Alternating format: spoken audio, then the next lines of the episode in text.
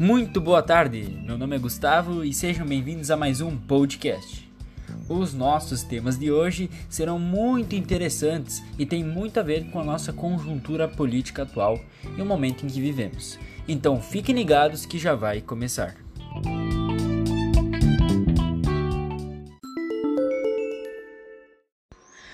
Bom, pessoal, o primeiro tema do nosso podcast de hoje é sobre a juventude jovem a participação política e o jovem no capitalismo e jovem do capitalismo.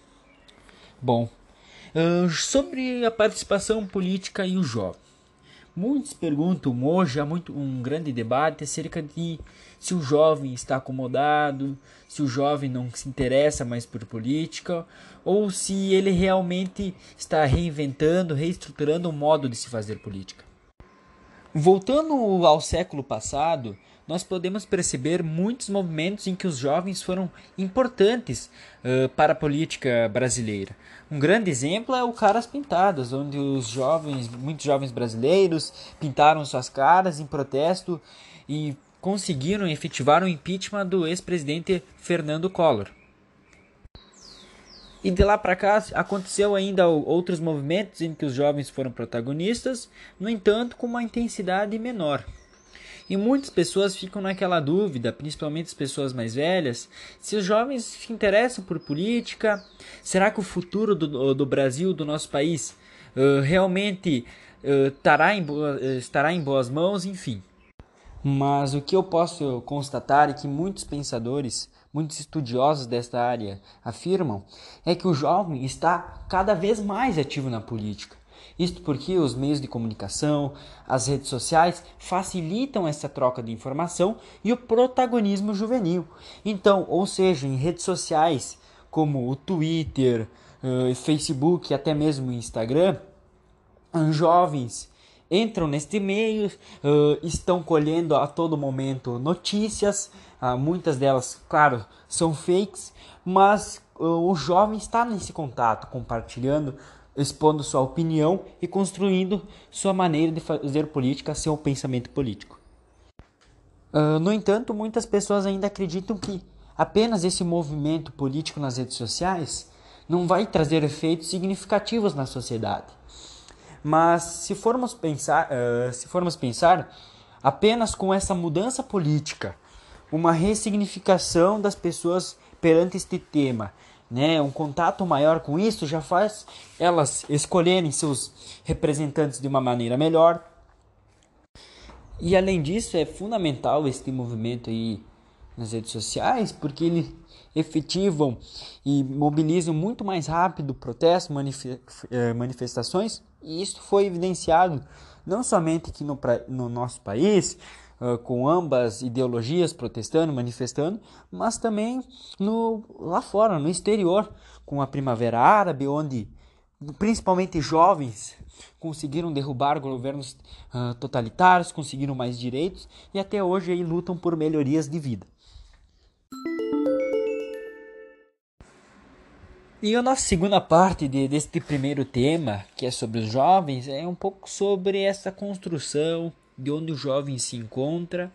Enfim, o jovem hoje, ele quase pela maioria vive no capitalismo em países com moldes capitalistas. E essas pessoas precisam se adequar, até porque os, o profissional dos novos tempos, como aqui citado no livro, deve ter a capacidade de se adaptar, ser polivalente e multifuncional, eh, manter-se atualizado, sempre em busca de novas qualificações, contrapondo-se ao funcionário do paradigma taylorista fordista, cujo trabalho era monótono e repetitivo. Ou seja, mudou-se a forma com que o jovem deve se encarar a vida. Ele tem, de certa forma, mais compromissos, ele não pode ser cômodo, ele tem que estar toda hora à procura de conhecimento para ser um diferencial no mercado de trabalho. E é interessante também saber, eh, como diz aqui o Negri e o Lazarotto, importantes estudiosos sobre este tema, esse trabalho imaterial, esta busca pelo conhecimento, terá um potencial revolucionário, pondo ao fim ao capitalismo e conduzindo a uma sociedade pós-industrial e comunista.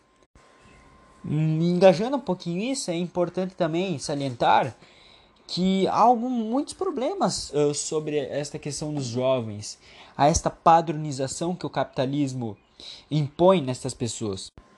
E engajando a isso, pensadores como uh, Bourdieu e Passeron afirmam que o jovem, ao ingressar ao, à escola, recebe um ensino padronizado que desconsidera e não valoriza os saberes individuais e impõe, pelo exercício da autoridade, uma ideologia, a da classe dominante.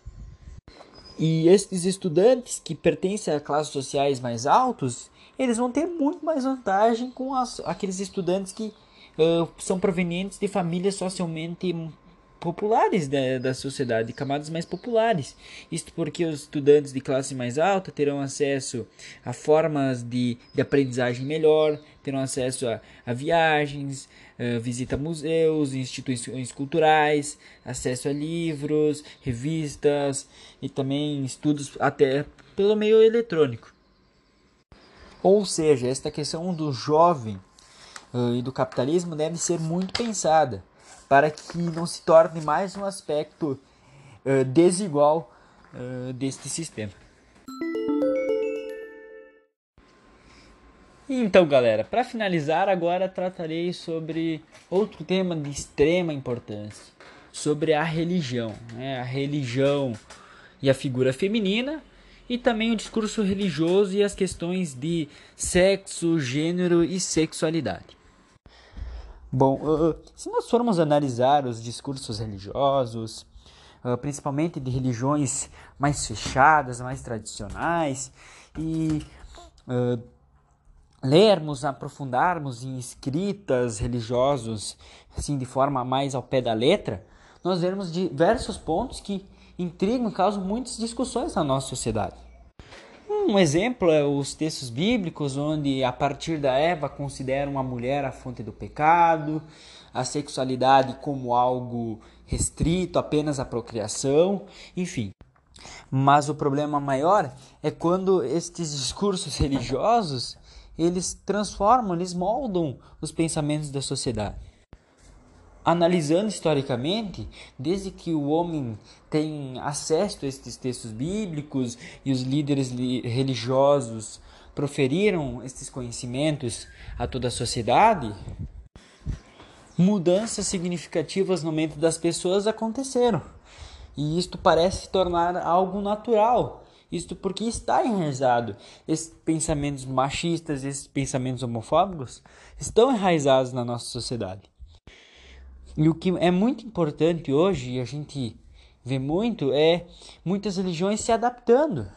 Até porque movimentos é, ateus estão ganhando muito alto por essas pessoas que talvez não se identificam por causa da sua orientação sexual uh, e acabam, né, acabam perdendo fiéis, uh, perdem o poder, enfim.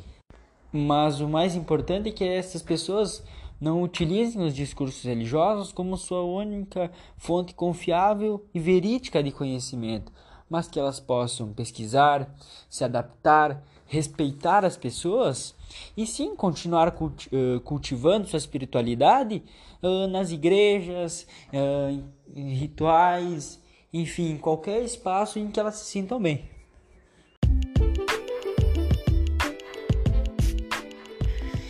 Então é isso aí, pessoal. Este foi mais um podcast. Espero que tenham gostado. Qualquer dúvida ou reclamação é só falar comigo. Fiquem bem, um abração. Tchau, tchau.